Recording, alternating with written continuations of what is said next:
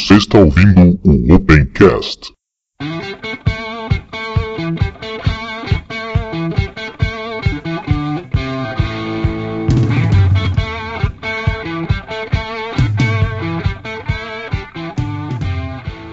Estamos começando mais um Opencast, o seu podcast sobre software livre. Eu sou o Ivan do site ubunteiro.com.br. Olá a todos, meu nome é Diego e eu prometo que não vou engasgar nesse episódio aí, que nem no último. Olá a todos, meu nome é Rudinei. Espaço da comunidade. E no espaço da comunidade dessa semana, deste episódio, não vamos ter nenhum comentário, porque não tivemos nenhum comentário relativo ao último episódio, nem nenhum e-mail. Então eu só queria lembrar para vocês que estamos participando do prêmio Top Blog 2012. Então peço para vocês que votem, tem um bannerzinho ali no site no lado direito. Não custa nada para vocês e nos ajuda aí na divulgação do site. Lembrar para vocês que o e-mail para vocês entrarem em contato é opencast@ubunteiro.com.br, nosso Twitter @ubunteirobr, o nosso Facebook que é, é facebook.com/ubunteirobr e o nosso Google Plus também vai ficar o link aí porque ainda não tem um encurtador decente, né? Lembrar também aí se alguém quiser patrocinar o Opencast, estamos abertos a propostas é só mandar um e-mail também ali no opencast.bunteiro.com.br que a gente vai estar tá analisando. E também se você quiser colaborar com o site, quiser mandar algum artigo, basta você fazer, escrever no Google Docs e compartilhar com o usuário Ubunteiro BR ou pelo e-mail, né, ubunteiro@ubunteiro.com.br, manda o artigo pra gente que a gente vai analisar e se a gente julgar é um assunto pertinente ao site, a gente vai então publicar e dar os créditos para você. Certo, pessoal? Então agora vamos aí pro episódio.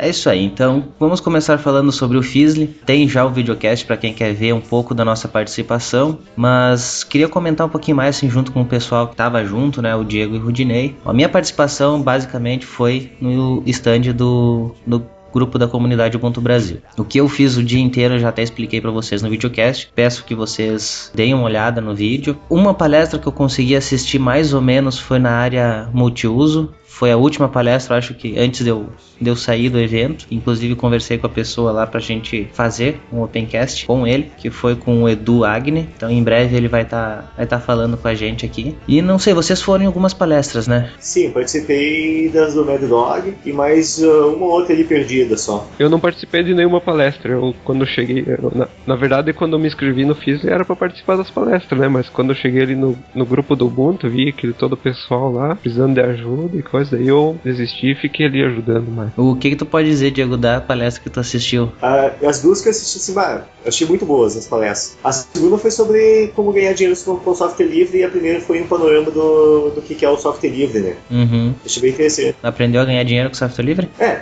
nada assim que eu já não conhecesse, mas uh, gostei da forma que ele apresentou, né? O que que eles focaram? Uh, não foi serviço, alguma coisa assim? Foi, é, uh, vender serviço, vender, vender suporte. É o produto não ser o, o software, né? E sim o que tu Isso, o, é, o que tá ao redor software. dele. É aquilo que, que, que todo mundo fala, né? Só que ele falou de uma forma assim, bem, bem didática. Uhum. Bom, e o que vocês acharam do evento? Embora a participação a gente ficou até mais limitada, né? Porque a gente tinha bastante serviço para fazer, bastante usuário para atender. O que vocês acharam do evento, como evento mesmo, que a gente conseguiu participar? Olha, como evento, fantástico, assim, porque eu não. Nunca, é a primeira vez que eu participo, né? Mas eu gostei bastante, assim, do, dos stands ali, participar com a galera ali. Não vi tanta. Quer dizer, eu vi, vi novidades, assim, mas não, não, não foram tantas novidades assim, mas eu gostei, mesmo assim, gostei bastante da participação do pessoal, assim, né? É, eu também foi minha primeira participação e eu achei, assim, bem legal, tu poder participar e poder ter essa interação direta, assim, com os usuários. A gente interage mais mais pela via internet, via lista de discussão, e ali na hora tu tem um contato mais pessoal com, com as pessoas e isso, essa troca de ideias assim na hora ali é, foi bem legal. Eu acho que essa foi a melhor parte, né? Isso, esse, é exatamente esse contato, né? Não, não sei se porque a gente tá um pouco mais uh, inserido nesse meio, assim, então o que, o que é apresentado ali para nós não é novidade, né? Mas é, para outras pessoas, para quem tava ali, a maior parte, eu acho que era novidade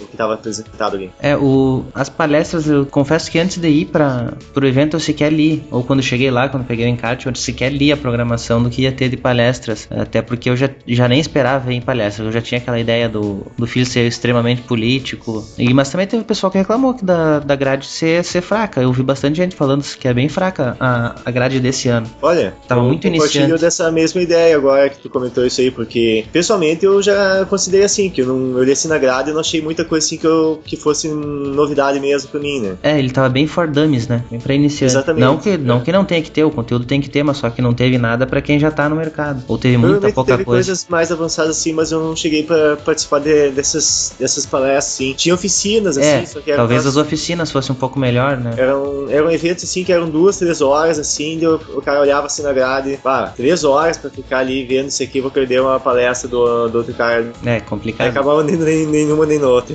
Uhum. Acabar ficando lá no grupo com a gente e ajudando. Sim, mas valeu, porque até uma coisa ali que o, que o Andrei instalou, eh, instalou no Ubuntu no MacBook dele, né? Aí já serviu de inspiração, né? Lá no Ubuntu já instalei em dois, né? É, e teve gente que apareceu lá também pra instalar no, no Mac, né? Sim. Se não fosse o, o Andrei também, iam ficar a ver navios, porque nós não tinha nem onde testar ali pra tentar instalar. Ia ter que Ele ser abriu a porteira ali, né? É, foram quantos? Uns três, eu acho, né? Que ele instalou. Sim, Dois ou três. Eu vi três MacBooks ali. Três, isso, é. Ele fez a instalação, ajudou, e todos Botando funcionaram dele, né? perfeitamente, né? Assim, show de bola. Aí instalei lá, fiz uma coisa inclusive diferente. Eu fiz um. Eu escrevi um texto eh, explicando como é que fiz a instalação do, do, do Ubuntu no- no- nos Macs ali da URGS. Eh, são dois, Mac, eh, dois Macs, dois iMacs de G, geração G5. Eles são um dos primeiros Macs assim que era com plataforma Intel. Eh, no caso, aquele que, tá, que eu tô usando lá, ele tem placa de vídeo ATI também.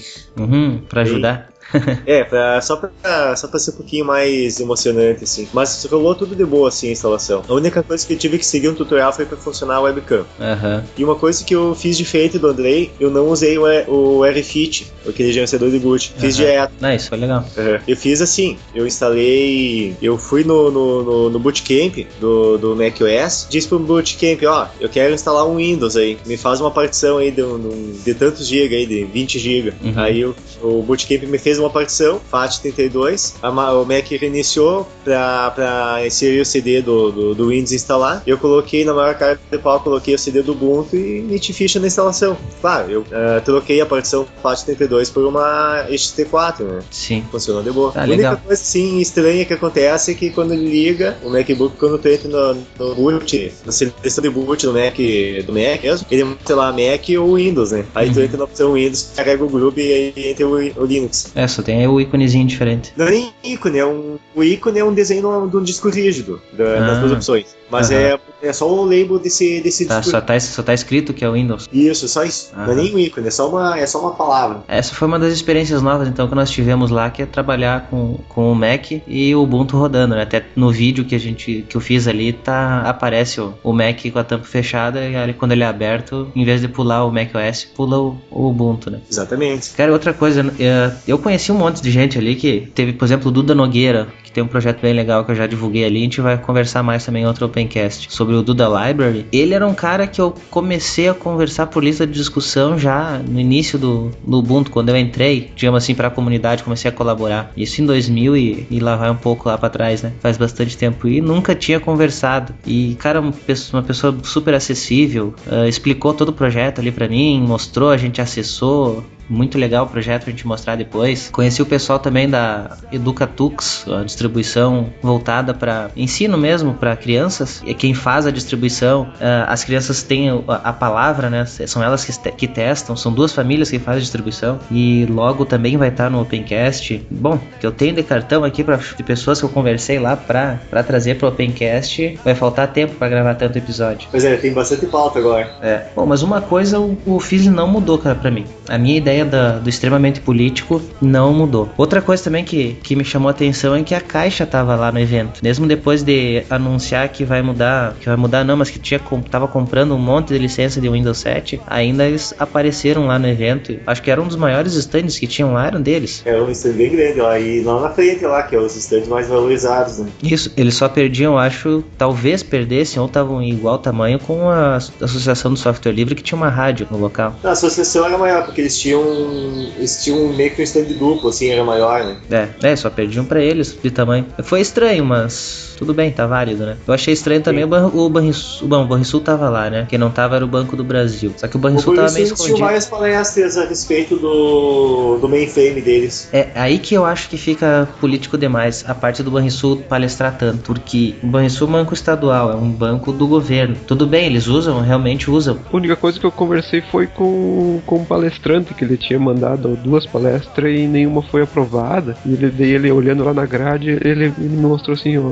tu sabe me explicar por que tem tantos furos na grade ali? É, Porque é, é. com certeza poderia alguma dessas palestras e de outras pessoas que mandaram que não foram provadas poderiam estar encaixadas esses furos, né? Sim, claro. Daí ele Daí, assim, o que é a nossa conclusão é que essas, esses espaços ali eles tinham meio que reservado para as empresas que queriam usar aquele espaço para apresentar algum produto, alguma coisa assim. Pois é, né? daí entender que tinha uma, uma, meio que uma reserva de mercado ali para as empresas aí, uma é. reserva de palestras no caso. É, o que eu vi também, como eu participei, eu fiz uh, parte da votação da, das palestras, cara, tinha muita coisa inútil, simplesmente, muita palestra inútil pro evento que é, o tipo de evento. É, caso de sucesso, aqueles casinhos sucesso de, de fundo de, de, quintal. Até eu critiquei lá com o pessoal durante, com alguns que eu tava conversando, eu falei, tinha encontros lá que não tinham nada a ver com software, nada a ver com liberdade, nada a ver com comunidade, nada a ver com nada com, com o assunto do evento, e estavam aprovados estavam na grade. É, bem, estranho. Então, esse tipo de coisa aí que eu fiz deixa a desejar, né, cara? Mas é um grande evento, não tem como negar. Sim, a, a grande parte,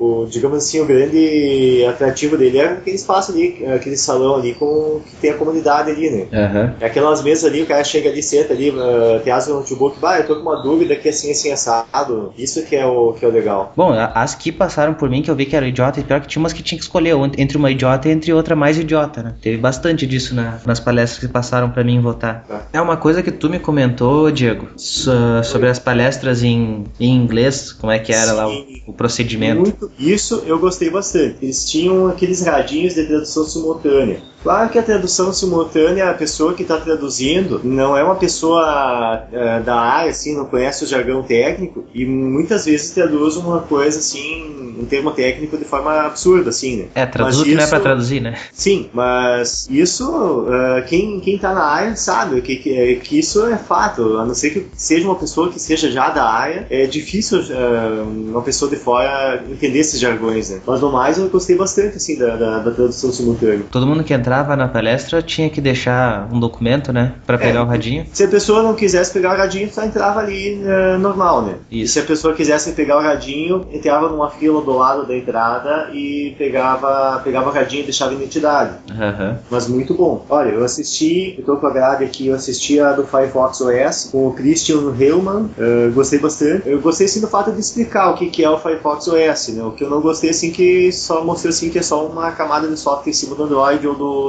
do, do, do iOS, né? Sim. Outra palestra que eu assisti assim, que no final das contas eu não gostei, foi sobre Silk, que é uma implementação de paralelismo que a Intel criou ali. Por que, que eu não gostei? Porque o negócio ele é basicamente um MP capado e com, com o nome da Intel e funciona só para as coisas da Intel. Basicamente isso. Uhum. e era um palestra assim que tinha pouca gente assistindo assim e praticamente tinha mais gente da Intel assistindo do que gente de, de fora.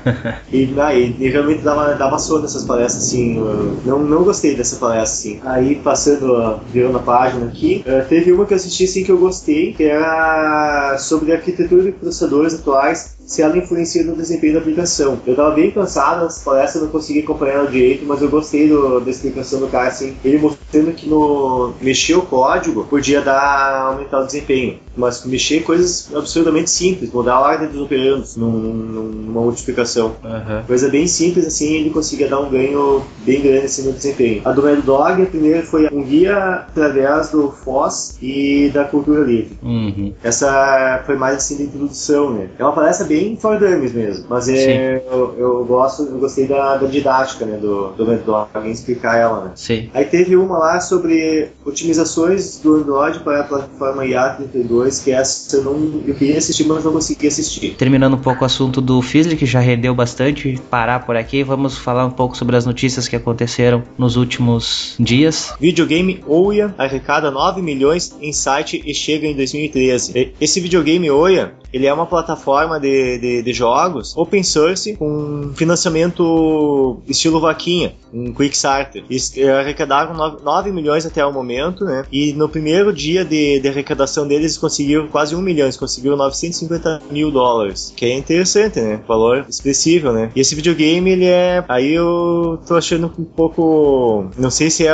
Eles, eles estão subestimando as outras plataformas, eles estão dizendo que eles querem concorrer com o PlayStation 3 e com o Xbox 360 e com a nova versão do, do Wii, né? Eles têm aqui ele tem uma descrição breve do hardware, uma descrição um hardware razoável sim, mas não sei se, uh, se esse hardware chega a bater um PlayStation 3, por exemplo, e que eles têm de, de, software houses assim já de empresas de games já com contatos assim, que é a Square Enix e a Bandai e algum e outras assim de serviços, mas demais serviços de mídia, né? Uh, serviço de, de assistir vídeos online, uh, rádio, rádios online, media center, uh, serviço, um serviço que achei interessante que eles estão ofertando através desse, a ideia deles é ofertar através desse, desse console, é aquele sistema de, de game online. Tu jogar um, tu acessar um console que tá, por exemplo, acessar remotamente um PlayStation 3 que tá do outro lado do mundo e jogar nele. É, aí eles têm uh, farms com, com videogames assim, com consoles ou até computadores que tu consegue jogar diversos jogos uh, remotamente. Claro que tem o, o preço da latência da, da, da conexão, né? Mas é, permite jogar com, com, baixo com baixo poder de processamento jogar jogos pesados, né? Uhum. Então, apesar de que o hardware que esse videogame ele vai ter não é, não é, é um hardware bom, assim, mas não sei se chega a bater esse, o que tá no mercado hoje, né? Que ele é, vai vir com o Tegra 3 e vai ter 1 GB de RAM e 8 GB de memória interna. Eu acho que é fraco ainda o hardware pra, pra pensando em jogos pesados, assim. Apesar de ser de que provavelmente é uma arquitetura dedicada, um equipamento específico, mas eu ainda acho que ele não vai ter o mesmo desempenho, o mesmo poder de fogo no PlayStation 3, por exemplo. Né? Apesar de que um serviço de jogar, jogar remotamente, isso já, já resolve esse, esse, esse detalhe aí. Só que jogar remotamente, tu provavelmente vai ter que pagar uma mensalidade. Né? Sim. Pelo que eu entendi, essa parte de jogar, de jogar online seria tipo um streaming, onde ele pegaria, Sim. por exemplo, o jogo que está no teu computador e passaria isso aí pra TV, por exemplo exemplo, se tu estivesse jogando um StarCraft, um, um WoW da vida,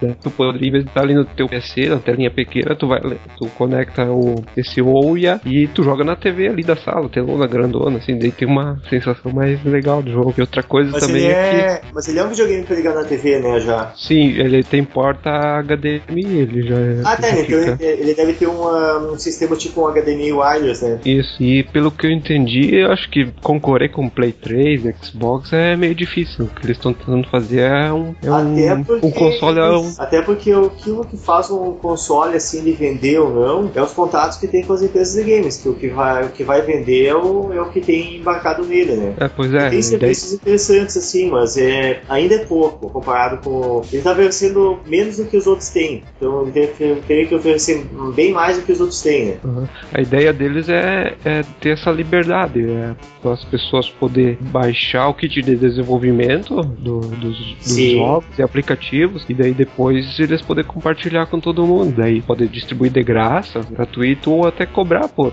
uma funcionalidade adicional do sistema, ou uma fase tal do jogo, né? Tu paga um valor X para tu poder acessar aquela fase. Então é, o, é um console aberto de, que está disponível para poder alterar o software e também o hardware dele. Assim, tu tocou num assunto bem interessante ali, também, que ele é um, o kit de desenvolvimento dele é aberto. Uh, não, é, não é que os, os uh, não, o, o software que, uh, que compõe esse kit ele seja open source, mas a ideia dele ser aberto é que qualquer um pode desenvolver com esse equipamento, o que não acontece. Uh, por exemplo, se a gente quiser desenvolver um jogo para PlayStation 3, não é assim, vamos desenvolver um jogo para PlayStation 3, não. A Sony tem que aprovar esse jogo. Se a Sony disseram, não, vocês não podem, não tem, esquece. O Xbox também, a Microsoft tem que dar o aval pra gente desenvolver. Aí fica como são as, os jogos indie pra computador. Sem um estúdio, tu Isso. consegue fazer. É, porque só, uh, geralmente só, só estúdios grandes conseguem botar, emplacar um jogo no, no videogame assim, no console, né? Porque é muito caro botar, conseguir um kit desses e botar, realmente desenvolver um, um, um um jogo para um, pra um console desses aí, né? É, na verdade vai acabar se tornando mesmo um mercado. Se, se conseguirem botar no mercado e vender, né? Vai se tornar mais uma plataforma para jogos uh, independentes, para distribuidoras Sim. independentes, né? Isso, a questão de, jogos indie, isso aí tá, tá crescendo bastante. Então, tu, tu, não via tanto assim falar de jogo indie assim até, até pouco tempo atrás, assim, a, a, nível de console mesmo, né? Então, você tinha os consoles, era aquilo que, a, que as empresas, que a, que a Sega aprovava, que a Nintendo aprovava, que a Sony aprovava, que a Microsoft aprovava, é o que ia para esses consoles. Agora você tem a liberdade de ter uh, jogos independentes, né? Uma coisa, o mais perto que a gente tem disso hoje é jogar no computador, é, é usar o computador, porque no computador qualquer um desenvolve, né? Independente de qual sistema de operação seja, né? Mas qualquer um desenvolve para o computador. Pelo que eu vi aqui também, é, o aparelho é, deve chegar em março de 2013, custando em torno de 100 dólares. Vamos ver se vai chegar aqui no Brasil. Ah, sim. Aqui, ah, primeiro que aqui não chega é... por 100 dólares, né?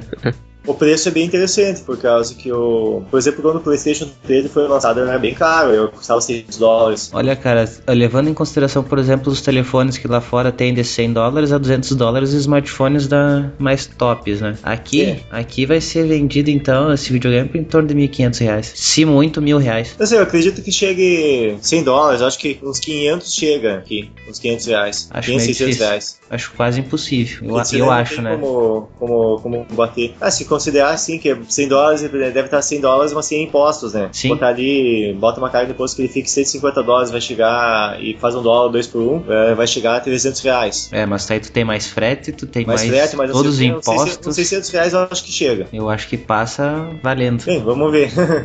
aí tem mais os atravessadores também, o pessoal que quer ganhar, que vai ah, ter sim. que lucrar, vai, vai longe. Uhum. Não sei se vocês conhecem aí, mas tem o Buspirate, o pirata dos baramentos. Esse Buspirate, ele é um equipamento, uma plaquinha, no, no estilo da, do Arduino, que é uma placa open source, que permite fazer escanear baramentos. Uh, baramento digital, um baramento serial, um baramento JTAG, MIDI, de teclado. Isso aí é muito bom para quem trabalha nessa área, para quem desenvolve hardware, né? Para quem trabalha nessa parte de hardware. Porque é bem complicado hoje, sem um equipamento desses. O cara tem que usar, ou o cara usa um osciloscópio, ou o cara usa um analisador digital, e são equipamentos que são. O osciloscópio até que não é tão caro assim, mas um analisador digital ele é muito caro. Então é um equipamento que não, não é em qualquer lugar que tu encontra um aparelho desse pra tu fazer um teste, né? Quando tá desenvolvendo. E sempre tem aquele momento que, quando o cara tá desenvolvendo ali, o cara quer debugar o sistema, o, o hardware ali, e o cara não tem ideia, tá dando, tá, tá dando tudo errado, o cara não tem ideia do que que tá acontecendo, né? Então bem, achei bem interessante um equipamento desse. Ele se conecta para um USB que alimenta ele, e ele tem uma, uma porta ali que tu liga os conectores na, no baramento, né? Que tu quer manipular. E ele não permite só fazer escuta, ele permite fazer também. Tu pode jogar, criar um sinal através desse, desse aparelho. Então, você quer fazer uma comunicação entre dois aparelhos, você não precisa ter o aparelho receptor e o, e o transmissor. Você tem, por exemplo, só um, um receptor e você vai uh, simulando a. Você vai trabalhando a transmissão através desse aparelho aqui, né? Uhum. Ele é feito em cima do que esse, essa plaquinha? Ela é feita em cima do Arduino, essa plaquinha? Não, não é em cima do Arduino. Ele é na mesma ideia do Arduino, que ele é uma placa livre, né? Uhum. Mas ela é um chip diferente, né? Não, tá, não é feito em cima dele, é, é próprio mesmo. É uma coisa feito. própria. Próxima notícia é sobre o Nautilus. A última atualização do Nautilus no GNOME pode levar o Ubuntu a considerar alternativo. Nas últimas mudanças do, que o GNOME fez no gerenciador de arquivos Nautilus, eh, foi mudado o visual e foi, foram removidas algumas funcionalidades. E essas mudanças é, deixaram alguns usuários assim, não gostaram muito. E até mesmo a Canonical está cogitando a substituição do Nautilus por algum outro gerenciador, como por exemplo o Nemo que, ou o Merlin. O Nemo é um fork do, do Nautilus e o Merlin também. Quem está usando o Nemo é agora o Linux Mint. É, cara, eu achei. Uh eu sempre achei também que o Nautilus já tinha pouca, poucas funções, ele podia ter muito mais coisas ali dentro dele, né? Uh, ele tinha poucos modos de visualização de arquivos e os caras me tiraram já, uns dois eu acho que eles tiraram, né? Tiraram dois, uh, tinha três, tiraram dois ficou só com um. É, uma coisa assim, ficou bem, eh, tipo, já faltava, já, já precisaria de outros modos de visualização e eles já não desenvolveram e ainda me tiraram, me tiraram alguns. A interface dele, até eu já tô trabalhando ali no, no Ubuntu 12.10 por enquanto tá com o Nautilus normal, né? A interface dele ficou bem mais simples, mas também nada que acrescente. Tu olha assim, não teve aquela retirar as opções ou botar para um lado ou para o outro as opções, não me acrescentou em nada. É, eu acho que esse é o primeiro fork lá do pessoal do Linux Mint que realmente eu concordo em usar, que é o do Nautilus, né, que eles estão fazendo. Não sei se já tá finalizado, ó. ainda não, acho, acredito. Eu não cheguei a ver também se essa, o, o Nemo, ele, se ele, como é que tá o é, como é que, que pé tá, né? É, mas eu acho que esse vai acabar sendo adotado mesmo, porque tu tirar a funcionalidade sem, só por retirar mesmo, eu não achei uhum. uma explicação ainda pro pessoal retirar isso, tirar ah, uma, fun uma funcionalidade que eu testei até é aquela opção quando tu clica com o botão direito, a opção de criar um arquivo novo. Aham, uhum, isso faz Criar falta. um arquivo com base em modelos que tu tivesse ali cadastrado, uh, configurado. Essa função ali eu uso di direto, né? E eu também. Essa função para mim ia faltar bastante. Não, essa, essa função que eles tiraram realmente é aquelas coisas sem explicação, né? Tu, agora tu vai ter que abrir um, um editor, abrir uma IDE, seja lá o que for, para poder criar um arquivo. Às vezes eu usava muito para criar arquivo texto mesmo, faço algumas Sim. anotações ali em arquivo texto, coisa rápida de fazer. Agora eu tenho que abrir o Egedit, fazer e salvar. Então eu só salvava ali, já tinha o nome do arquivo, já editava pronto, né? Era rápido. Pois é, é complicado, né? Mas é, é, isso que é o bom do software livre, né? Não, ah, não tá gostando do projeto, faz um fork dele e, ajusta conforme precisa, né? Sim, é, o problema é que o, o Gnome realmente tá tendo vários forks já, né? Sim. Bastante coisa dele já tá tendo fork. É, uma coisa que eu, pelo menos eu não, eu não lembro de ter, de ter presenciado, de ter percebido que tenha acontecido, que tivesse acontecido quando, quando o KDL passou do, do 3.x pro 4, né? É, teve bastante deu, reclamação só, mas não. Deu aquela fumaceira lá, mas basicamente ele engrenou depois de um tempo, né? É, que eles ouviram a comunidade, né? Sim. Parece que o Gnome, o, o pessoal tá, fechou os ouvidos. O Gnome, ele tá... Saiu o Gnome 3, uh, é, o pessoal não gostou e não tá resolvendo e o pessoal tá fazendo fork, né? É, a Gnome fez pros, pros usuários, parafraseando Linus Torvalds, né? Foi um fuck you. Tem a opinião do, do, do Torvalds, do, do Gnome, né? Que ele achou bagunçado, né? do Gnome 3. Uhum. É, e eu também vou falar isso, o que, que eles estão mudando, o que, que o pessoal não, não concorda é a retirada de funções, não é só inter, na interface o pessoal se, se adapta, embora tenha um monte de gente com mimimi aí, mas interface tu se adapta, agora o problema é, é retirada Sim. de funcionalidades, isso é que não tem explicação. E que bom que nós estamos no software livre, né? Então, assim. como tu disse, né, Diego, se não gostou, tem como fazer outro e tem gente que tá realmente fazendo, não gostou e tá fazendo o, os forks. É, no caso ali do Ubuntu do, do, do, do Linux Mint, o pessoal tá, tá adotando a ideia do fork. No caso do, do Debian, eles estão fazendo um pouquinho, uma coisa um pouquinho mais radical. Gnome não serve? Beleza, vamos pro XFCE. É, a mudança deles foi bem mais radical. Só que aí também eu acho que eles trocaram 6 por meia dúzia, cara, porque o que falta Sim. de função no, no XFCE, eu já tentei utilizar em produção para ver como é que tava realmente no... Eu, às vezes eu faço isso, né? Eu troco a minha interface para ver em produção como é que ela é. E o XFCE não me atende numa empresa. Eu, o acesso à rede dele é precário. Falta é. um monte de função para muita coisa. Então, eu não sei se é uma boa troca. A não sei que o pessoal passe a desenvolver bastante agora. Ah, essa troca aí do, do XFCE no Gnome foi pra, praticamente para caber no, no, primeiro CD a interface gráfica, né? Porque o Gnome já tava Também. muito grande e não dava cabendo no, num CD de 700 MB. Daí eles botaram o XFCE. Apesar que essa, essa ideia de CD de disco, não, a não ser que o cara queira instalar no Mac, que tem que ser obrigatoriamente com, com um disco, mas poderia ser um DVD no caso. Não, não sei se faz tanto sentido assim, poderia ser é, partir para pendrive mesmo. Não, isso, Diego, isso eu te garanto, faz muito sentido. Não ultrapassar um CD faz muito sentido. A gente, nós temos leitor DVD, mas no próprio Brasil tem muita gente que muitas vezes sequer o leitor de CD tem, e não é porque tem um notebook lá que dá boot pelo, pelo pendrive. Ele não dá boot pelo pendrive. Ele tem que conseguir um CD de, um drive de CD de alguém para poder instalar. Tem muita gente que só tem o drive de CD, não tem leitor de de, DVD. Parece um negócio absurdo máquinas... falar isso. Não, mas isso aí são máquinas antigas daí. Sim, mas é a única máquina que, que, que as pessoas têm. Esse é o mas problema. Tem muito disso ainda. É... Há quantos anos, vamos, vamos fazer uma, uma ideia assim, há quantos anos que, o, que tu vai ser numa loja e tu não acha mais um computador que tem drive só de CD? Sim, comprar novo sim, o problema é que ainda tem muita gente que só tem acesso a esse computador antigo, que não tem o drive de CD. É, isso a gente pode ser que não, é nossa... mas não vai mais muitos anos. É, mas não. não é a nossa. Re... Mas isso se falava já quando o Ubuntu, logo nas primeiras versões, também falava isso, a mesma coisa. Só que a gente parece que a gente. Parece absurdo isso que, a gente, que até que eu tô falando. Eu demorei até para acreditar também nisso. Aí eu comecei a realmente ver relatos de pessoas e eu vi que não é absurdo, não, cara. É, é a realidade mesmo. A gente. Tá, nós somos privilegiados de ter um computador com drive de DVD, alguns até pensando em drives de Blu-ray. Mas isso é. Nós somos a exceção. Nós somos somos, digamos assim, sul-sudeste, nós somos exceção. Pois É, e o Debian, o Debian a- a- abraça esse, esse pessoal aí que tem, ele quer ser a distribu uma distribuição simples e, e, Ele, leve, o né? Debian, ele, ele, ele tem a ideia de ser uma distribuição mais leve, né? É, ele, por exemplo, o instalador dele, ele é mesmo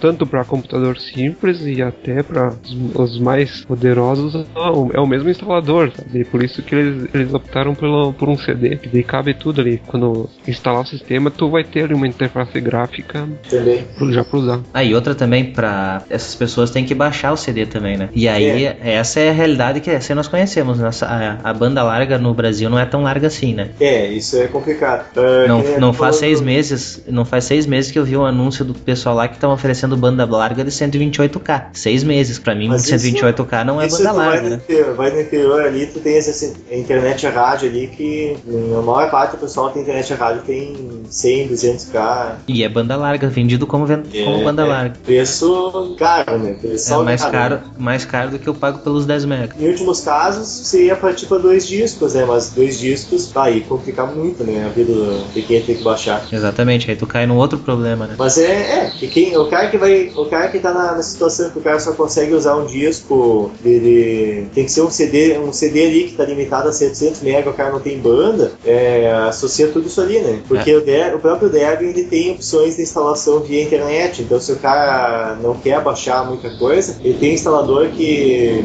de 10 MB, tem instalador de 50 MB, É, tem os, os mini instalador. ele carrega só uma interface extremamente simples. Uh, no caso do 10 MB, ele carrega uma, uma interface texto extremamente simples ali que só vai conectar no servidor e vai começar a baixar os pacotes. É, mas ela é simples, mas ela não é tão simples assim pro leigo. Assim, É aí que tá- digo cai em outro problema. Simples em, recur em, em capacidades, né, em recursos, Sim. né? Uma interface que não é para leigo, né? É. A interface já do, do 50 MB já é mais fácil. Ela é uma interface gráfica. Ele carrega uma interface gráfica, ele carrega um, só o feijão ali do Gnome, não é nem o feijão com arroz ali, ou o Gnome, ou qualquer outra interface gráfica ali, que é só para poder conseguir. Acho que nem deve ser Gnome, deve ser uma coisa mais simples, mas é só para poder exibir os menus na tela para poder fazer a instalação. É, se bem que eu acho assim, que até ah, falou em leigo, leigo não instala sistema operacional, leigo só usa, né? A gente também Eu tem essa, também. essa ideia. O pessoal é leigo e vê, ah, Linux, eu quero instalar Linux. Puta merda, mas tu não. Tu é leigo, cara. Tu sabe usar um sistema e mais ou menos usar. Tu quer instalar um sistema e depois pra poder chamar ele de difícil. Pois é. Eu enxergo isso também. Não é querendo desmerecer ninguém, mas se tu é leigo, faz até o ponto que tu sabe. Tu não sabe instalar um sistema, não vai instalar. Sim, é, aí é uma coisa que, por exemplo, o... distribuições que são live CD, elas eh, são melhores nesse aspecto. Porque tu tá instalando, a partir do momento que tu tá com o live CD rodando na máquina, tu tem, na maior parte dos casos, tu já tem, já consegue acessar a internet. Só se por alguma situação absurda assim, o cara não tem um- algum detalhe ali pra poder acessar algum drive, ou até uma situação que é estranha, mas pode acontecer. O cara tá numa instalando uma máquina que não realmente não tem acesso à internet. Não, não tem um cabo chegando na máquina, não tem um- o cara tá num lugar que não tem Wi-Fi, uma situação dessas. Mas se o cara tem internet na máquina, o cara tá instalando ali, che- bateu uma dúvida, abre o navegador e, e Google it, né? Aham. Agora, o editor TestMate, que é para Mac, ele é open source. Essa é uma ótima notícia aí para quem, pra quem trabalha com programação, com linha de código em ambiente Mac. É um editor, assim, olhando a interface, assim, ele parece ser bem um... parece ser bem um Gedit, assim, com opções de, de programação, né? Olhando assim, mas ele, ele é um, um editor que, que tem mais recursos mais avançados, tem recursos de indentação automática, assim, que tu, tu pode selecionar várias linhas e, e ajustar a indentação, coisas mais avançadas, assim, ele, ah, segundo o texto que ele diz que ele tem recursos semelhantes a um, a um Emacs, ou seja, quase sistema operacional, né? É, Max é o onipotente, onipresente, é tudo. É, o que eu vi da cara dele, ele parece realmente ser um Gedit. Só que o que eu também tu quis dizer ali, ah, um Gedit melhorado. Com os plugins do Gedit, tu também faz tudo isso. Assim, E daí? eu digo comparando, comparando com o Gedit padrão, né? Sim. Mas o, o Gedit, eu, pelo menos esse editor ele é nativo para pra Mac, né? O Gedit ele tem. Eu não sei se ele tem fora do, ambiente Linux. Não ele vai precisar das bibliotecas do, do GTK, na verdade. É possível, tecnicamente é possível fazer ele rodar em outro lugar. Então, então não é não é não é coisa da minha cabeça uma história que eu vi falar de que já vi já vi já viram Edit para Windows, né? Gedit para Windows. É, tecnicamente sim. Se existe, eu não sei, né? É, então não é, não é coisa da minha cabeça, então isso aí. Mas então, é, ele hoje só roda no, no Mac, então? Olha, pelo que eu tenho conhecimento, ele é só. Hoje ele só tá no Mac, né? É, a Mas partir uma de agora, a novidade. partir de agora, quem sabe ele vai ter pra, pra outros. O código dele tá aberto, passível de, de fazer migração nesse código, né? Sim, claro. Mas é da mesma forma que o o é, se tu pegar ele, o código fonte dele quiser migrar para, quiser fazer rodar ele no Mac no, no, no Mac OS, quiser fazer ele rodar no S2, beleza, só pegar o código e ajustar. É, nessa história de editor simples que pode fazer muita coisa, ainda prefiro o Kate no KDE. Esse ainda não, não mexi, mas é interessante. É, eu lembro, é canivete muito tempo atrás eu também. mexi. Muito tempo atrás eu mexi com ele. Foi lançado essa semana, né? O LibreOffice 3.6. Já fiz algumas instalações em alguns Windows e já tenho usado ele já há um tempo no Linux, no Ubuntu, a verso- versão 12.10. Ele está seguindo aquela, aquela corrente de melhorar desempenho, corrigir os, alguns bugs e agora ele teve algumas pequenas mudanças visuais também, mas não é assim gigantesca a diferença em relação a que foi,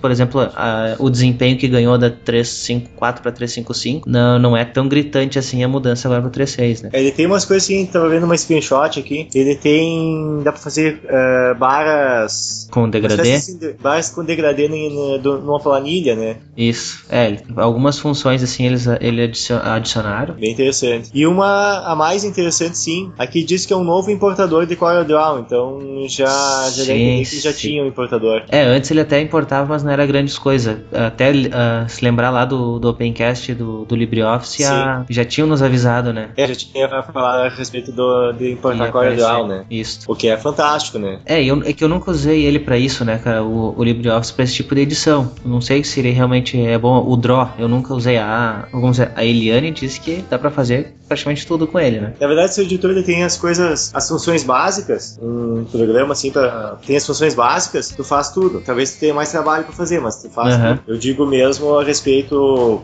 Claro, não tenho muito embasamento para falar porque a última vez que eu vou falar a respeito do Blender, né? A última vez que eu usei o Blender foi em 2004. Mas naquela época, tu já fazia tudo no Blender, mas fazia no braço. Sim. Mas fazia. Ah, quer fazer. é, fa- Fazia tudo que, um, que o 3D Studio Max fazia na época, mas fazia no braço, né? Tinha que ser. Era totalmente braçal o trabalho. E um, em contrapartida, o instalador do, do, o instalador do Blender na época cabia em uns dois disquetes e o 3D Studio da época era algumas. é, acho que chegava quase a dois dígitos de número de CDs, né? Aham. Olha, cara, eu tô brincando aqui com o Draw, cara. é Legalzinho. Gostei dele. É uma, é uma alternativa interessante, né? Tu, por exemplo, vê, por exemplo, é uma suíte que tem uma. O LibreOffice é uma suíte que tem uma ferramenta de desenho de qualidade ali já integrada, né?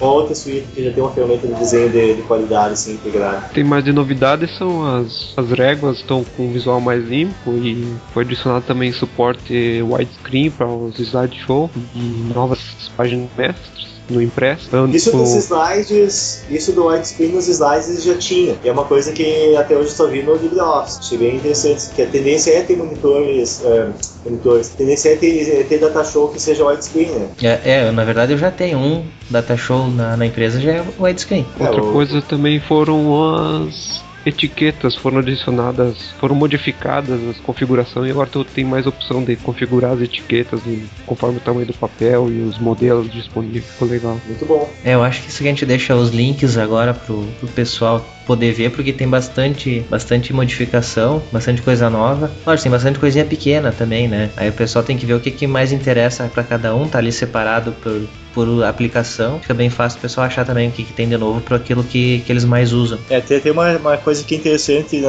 quando faz exportação para PDF, ele melhorou a- o algoritmo de interpolação, então tu, tu dá um zoom na imagem, a imagem está mais nítida. Uhum. Bem, bem interessante isso aí. E para quem quer contribuir com o Ubuntu, foi aberta a temporada de traduções da próxima versão, a 12.10. Uma das formas mais fáceis de contribuir com o Ubuntu é participar do time de tradução. Ele não é necessário conhecimentos muito técnicos, só precisa saber um pouco de inglês. E quem tiver interesse pode participar. O time de, de tradução do, do Ubuntu para o português do Brasil é bastante ativo. E a linguagem do português para o Brasil geralmente é uma das linguagens mais traduzidas, chegando a 90% dos pacotes traduzidos. E a tradução é o primeiro caminho, a primeira porta, eu acho, para a maioria das pessoas começarem a entrar para a comunidade de fato, né? Tem gente também que pergunta como eu entro na comunidade. E aí, ah, eu não sei programar, como é que eu posso fazer? Até ouvi um troll ali, deu um comentário no, no site, eu tirei fora. Assim, essa é a panelinha do, do Ubuntu, não é difícil de entrar. Bom, é só trabalhar, tu vai entrar pra comunidade, né? E a, a tradução acho que é a maneira mais simples de começar, qualquer um vai conseguir fazer. Só não vão usar o Google, Google Translator, né? Por favor. Então, um mínimo de trabalho e qualidade. Mas uma coisa assim interessante, falou de 90, chega a 90% da, da tradução, né? Esses 90% é. Claro, a parte do interface tá 100%, mas é, tem, sempre tem alguma coisinha assim escondida em manuais, né? Isso é o que, o que falta. Bom, como eu trabalhei já em tradução ali bastante tempo participando, o que mais fica por traduzir são os textos grandes, principalmente manuais, de ajudas. O pessoal traduz aquelas strings que são pequenas, uma frase, quatro, cinco palavras, ou até umas três ou quatro linhas, o pessoal até traduz. Agora quando tu pega, eu traduzi bastante coisa da época quando era ainda o, o Open Office, que aí tinha aqueles textos lá que tu tinha 20, 25, 30 linhas. Aí esse, essa parte o pessoal não traduzia. Aí eu ia lá o Ivan traduzia as partes grandes, que ninguém queria traduzir, eu meio que selecionava os pacotes que eu sabia que ninguém ia pegar. Né? E são textos que. Um texto, traduzir uma frase curta, às vezes é mais fácil, é mais simples, é também mais rápido, né? É. Pegar um texto grande, ele é bem mais chatinho de traduzir, porque às vezes tem que. Dependendo do que, que tu tá traduzindo e pelo que, que tu tá traduzindo, tu tem que fazer ele ficar coerente o tamanho do, do, do parágrafo, né? É, uma coisa também que eu recomendo para quem vai traduzir traduzir, uh, tu vai usar traduzir de um programa, abre o programa, vê o que ele faz, entenda como o programa funciona. Não pega só a frase ali que está solta para tradução e traduz pronto literalmente. O ideal é que tu Com conheça certeza. o programa, que às vezes tu tem que fazer alguma adaptação porque a tradução literal não fica legal. E também porque e também dá, deve ter sempre padrão para poder seguir, né? Tem que conferir os padrões de tradução, isso, né? Isso, tem o padrão tudo na, no, no, site da, do time de tradução, tem tudo explicadinho também como é que deve ser feito. Isso a gente vai tem ter link aí pra assim você. que tu pode pode. Tem duas opções de, de, de, de, Tem duas formas de traduzir uma palavra, de uma expressão. Tu vai traduzir de um jeito, aí um time que tá do outro lado vai traduzir do outro. Uh, aí tem um. Esses padrões, uh, explicando melhor ainda.